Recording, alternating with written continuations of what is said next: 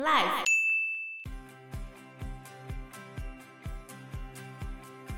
虽然未来可能还是会跟中国采取一个比较结盟的路线，反正就是他会夹在中国跟美国之间，然后两边都想要拿好处，然后不想要得罪美国，但是又想要拿中国的好处。可是有办法吗？就不知道，你就看他未来会是怎么去做这件事情。Hello，大家好，我是 Joe，我是 Fana，我是 Anna。你没有真的去接触过这个人，所以你对那个人的印象都来自于这些东西啊。然后我现在再换另外一个报道来讲杜特地哦。他在二零一六年的时候曾经谈到一个澳洲的女传教士在菲律宾遭遇性侵，在一九八九年的这个案件，然后他就说这些狱囚、监狱里面的囚犯集体性侵他，真是太可惜了，应该让我先来。哈，都在讲什么？但我在想，菲律宾是不是女权没有很盛行？你看他讲了那么多，他失言那么多，但是他支持同性婚姻哦。哈，认真支持，认真啊，不是假的。他一下支持，一下反对，啊，他是哎，我觉得他是风向鬼吧，就是看风向的，啊，风向往哪吹就往哪摆。但是菲律宾人都相信他要杀死所有的毒枭跟吸毒者。的那些形象啊，好吧，我觉得那也难怪菲律宾人会被洗脑，因为光就讲的那些，我就觉得，哎、欸，他这政策很好啊，不让青少年在外游荡，然后不可以乱抽烟、乱丢烟蒂，然后不可以欺负外地来的游客，然后要好好的找钱，嗯，然后他会骑着摩托车去外面巡逻，很亲民，听起来就是一个很好的人，听起来对，然后有些人就这样被洗脑了。大部分人对，而且我觉得很多人会很快的接受他第一手收到的资料。如果你第一手收到的资料就是好的的话，你对这个人的第一印象就会是好的。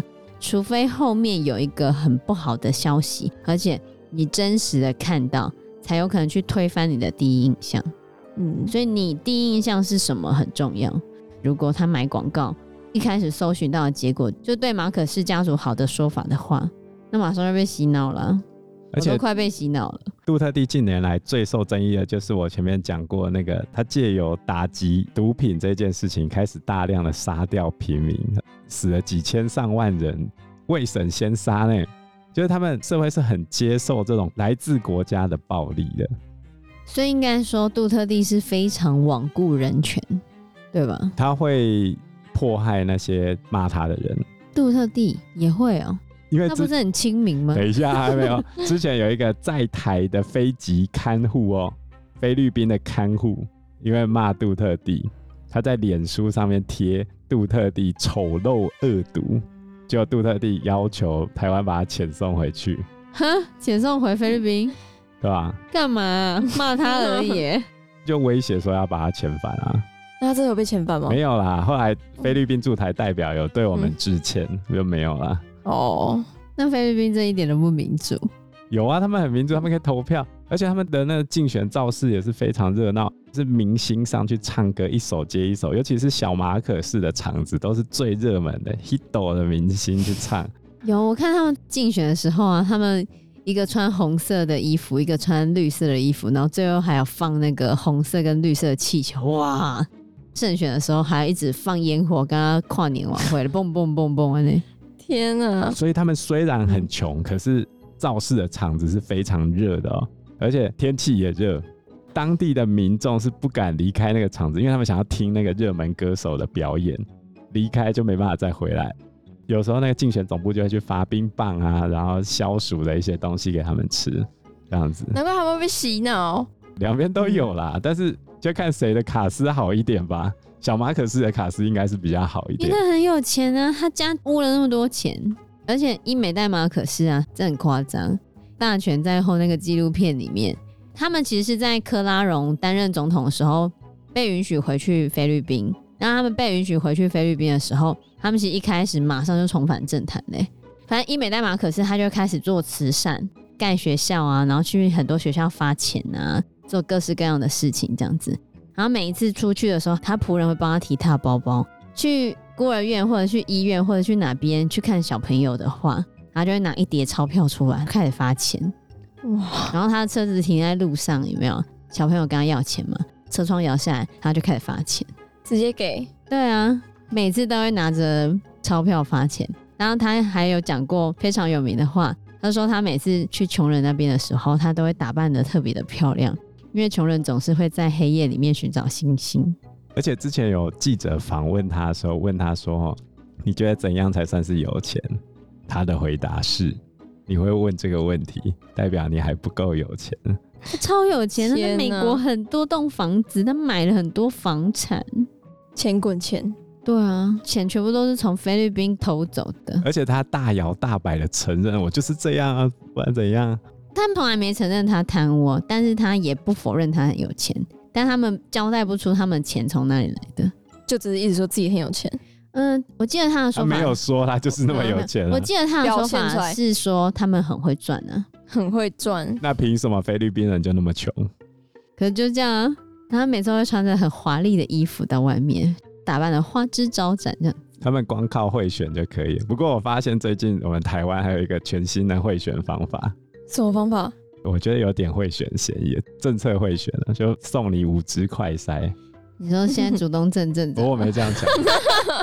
我之前当选务工作，我所在的选区，我不要讲是哪个选区啊，就我刚刚讲的地方呢，就有爆发某候选人的那个贿选的传闻吗？那时候你也在场吗？不是不是，重点是我是投开票所的人员，结果呢，这个某候选人他因此涉案嘛，被拔掉当选的资格，所以换他太太出来选，然后这时候呢，我就想说。总不会再给他太太选上吧？然后我来当投开票所的人员，我的户籍不在这里，然后我就听到外面的阿公啊、阿婆就在聊，嗯，然后说啊，这个钱都拿了哦，没有投他，不好意思啊。你真的这样听到啊？真的啊，听你在讲，真的，他们就在外面聊，大声的讲啊，也没在怕啊。我们应该去检举。对啊，这检举没有他太太出来选的时候，他是没有拿的啊。他们那时候前面已经拿过了，就对了。嗯，哎呀，不行了！我觉得处于一个百科西瓜选都可以选上一样，就像马可仕家族，他们随便推人出来选都可以选上，太有钱了，真的有钱能使鬼推磨啊，对不对？拿钱出来买就好了，多方便啊！这些权贵，不然怎么办呢？所以你看啊、前面马可仕他们家族所犯下的这些问题啊，其实在一九八七年的菲律宾宪法里面就有试图去平反这个时代的政权所对人民造成的伤害，陆续出现一些对受害者提供赔偿的法律，但是有解决问题吗？其实很显然的是没有的。第一点就是杜特地政权背后跟马可仕家族不干不净的问题，然后这一次就。直接明摆着结盟了。再来是菲律宾民众这么支持这样的一个政权，它最终带来的结果会是什么？不知道。而且小马可是他会走什么路线？其实他讲的非常不明确。对。那呃，我简单来讲一下，马可是那时候是亲美政权嘛。可是到杜特地的时候，其实杜特地一边讲着不要跟美国混，他要跟中国好，可是他一边又跟美国拿好处。也在南海参加军演，所以理论上小马可是在外交上会采取比较相近的做法，但是他都没有讲清楚过。因为小马可是他其实是说他怀疑美国会对菲律宾会有多好，他其实是采取怀疑美国的路线的。那对于中国呢，他很希望可以从中国那边得到好处，所以他其实可能会跟中国想要开发他们南海的石油啊，或南海的天然气。这样子，可是菲律宾的法律上面就是写说，菲律宾经济海域里面的那些石油或天然气那些资源，就是菲律宾拥有的，你不可以让其他的国家开发。即便你要跟其他国家合作的话，菲律宾也要拥有至少百分之六十的收益就对了。可是假设是中国出钱来开发的话，你觉得有可能吗？有觉得有可能菲律宾得百分之六十吗？不可能，所以谈不拢的情况之下，他们开发南海天然气的这个部分就一直迟迟没有成功。然后之前南海仲裁的时候，就是讲说南海是菲律宾的嘛，但中国不承认这个协议，小马可斯的说法是，协议是双方的协议嘛，就讲说南海仲裁，中国根本就不同意。那如果中国不同意的话，你讲再怎么多也是没有用的。所以他说他会另外跟中国对于南海地区来进行一个协议。他的意思就是他其实还是会跟中国重新再讲啊，并不是采很强硬的那一派啊。所以他未来可能还是会跟中国采取一个比较结盟的路线。然后对于美国，可能还是会一下好一下不好，拿好处就好了。对，拿好处，反正就是他会夹在中国跟美国之间，然后两边都想要拿好处，然后不想要得罪美国，但是又想要拿中国的好处。可是有办法吗？就不知道，你就看他未来会是怎么去做这件事情。我是觉得不是很容易的，不过也才刚选上吗？他会当六年，但是我觉得你没办法对过往独裁者有一个正确的评价，你国家就很难继续往前走。就好像我们现在还有人在缅怀那种过去的威权时代、白色恐怖时期，我觉得比较少了吧？还是有啊，那比例已经算低了。所以，所以菲律宾在我们前一个时期啊，那其实有一些大学生还是有出来讲啊，有学生团体就表示说。在各种企图恢复马可仕名誉的政治假消息和历史扭曲中，我们有责任永不遗忘过去的教训，要来揭露那些操弄谎言跟诡计。但是也很明显，这些大学生这一次在狗飞火车没有用啊。不过他们另外一个参选者罗贝多，他其实也是传统政治精英，所以被说他不知人间疾苦。然后小马可是就是打造出比较亲民的形象嘛，然后他就用 Facebook 跟 TikTok 吸引很多年轻观众的喜爱，显露出他跟家人相处的很好啊。然后说什么他是看了漫威蚁人这一部电影才出来参选的，啊，我觉得这件事情超好笑，啊，什么这样子？等一下，我觉得蚁人这件事情超好笑。蚁人这件事情是嗯，小马可是他老婆说出来的。然后记者就拿去问小马可是，小马可是说：“我不记得。”哎呀，你们两个说谎都说到都不拢了 啊！怎么办呢？这就是菲律宾的社会啊！追踪他脸书跟追踪他抖音账号的非常多，上百万呢。因为我们今年台湾也要选举，其实你从菲律宾这一次的选举，你也可以反过头来看我们台湾的地方政治。某种程度上，你不觉得有点像吗？我觉得很像，我觉得超像的。老马可是跟伊美代，就让我想到蒋中正跟宋美龄，对不对？其实我觉得我们转型好像运气比他们好，你不觉得吗？其实我们台湾人对菲律宾现在的状况，其实应该要更多理解的同情啊，因为我们也是这样一路爬上来。对，但是我们运气最好的地方在于我们的军队。在台湾这段时间，其实军队一直没有发生军事政变过。可是菲律宾军队其实是有多次发动军事政变的，虽然都没什么成功，但他们的国内等于是相对比我们还要乱的。国内比我们乱的时候，他们吸引外资的能力就会比较差。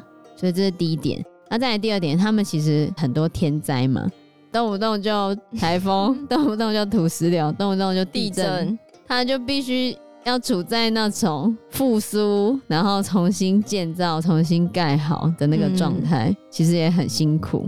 所以，其实我觉得他们的历史还跟我们有一定的相似的程度，但我们可能运气比菲律宾好很多。至少，我觉得我们目前走的民主，感觉比他们走得快一点。即便你要花很多时间来讨论一件事情，你也不可以随随便便就把人的生命解决掉。我们已经走向这样的状态了，可菲律宾他们可能还是希望用快速的方式来去解决某一件事情，嗯，有效率的达到目的。而且，其实，在贫富差距越来越大的情况之下，谁去照顾这些贫穷老百姓？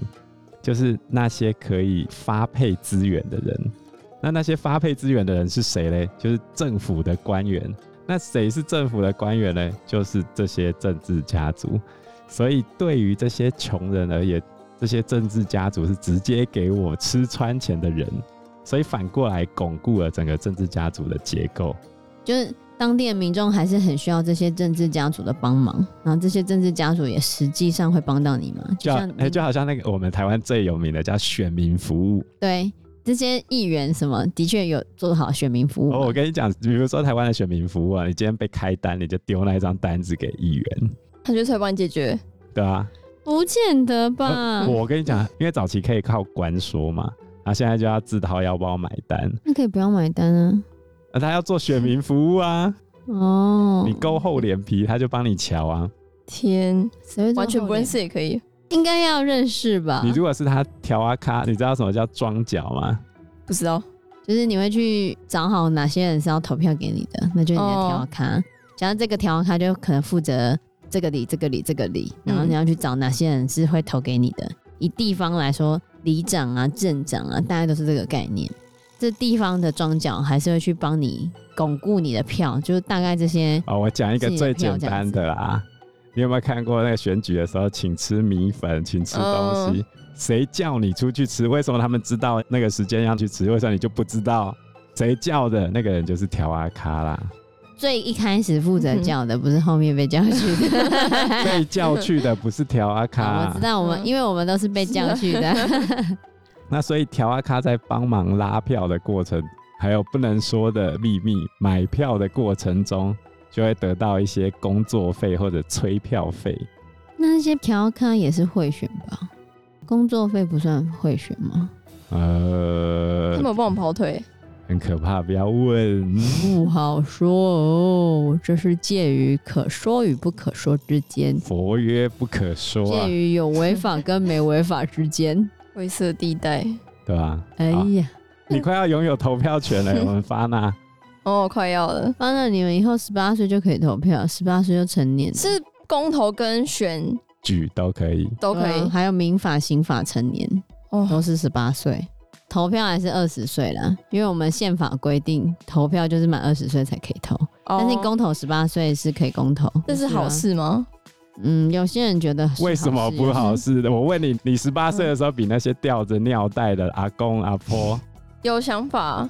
我曾经看过啊，等一下我要就要讲这个 佛曰不可说。好，我看过那个阿公已经颤抖的走进来，明显不能世事的，感觉连讲话都没办法的那种阿公进来，然后他的那个儿子吧，帮他盖啊，因为他根本看不清楚啊，那到底是算谁的票？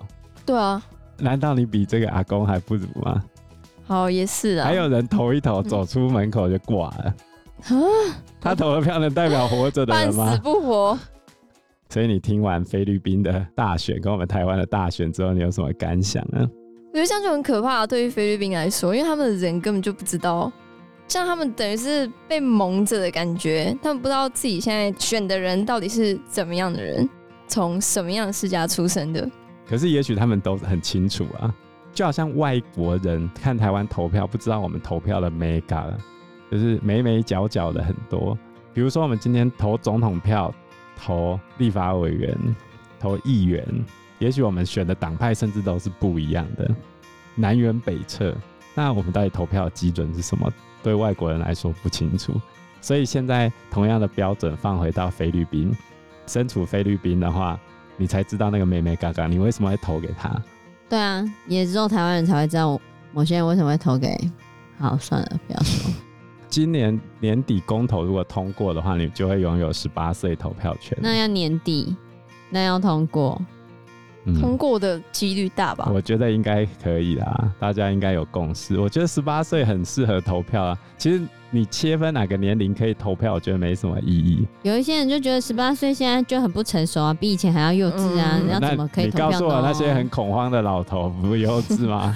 你敢讲？你敢嘴？不是啊，我还遇过那个六七十岁整天喊着台独分子要杀他的阿公啊。哪来的台独分子要杀他？被害妄想症哦。对啊，你觉得你比他更不适合投票吗？好，这样讲也是，不一定啊。他可能会觉得十八岁很容易被洗脑啊。不是啊，就是我们大家对于世界的看法都源自于少数的媒体跟社群网站。可是你如何去鉴别这些事情的真假？你在看这些新闻的时候，你认为那个人是好人，实际上他作奸犯科，你也不知道啊。所以这样我们要培养的是媒体适度吗？对啊，对啊，没错啊。就是你今天查到一个事情的时候，你可能要从多个角度去看待这件事情。就好像我们今天引述这本书之外，我们还会去引述其他的新闻来搭配它嘛？对啊，多方分析。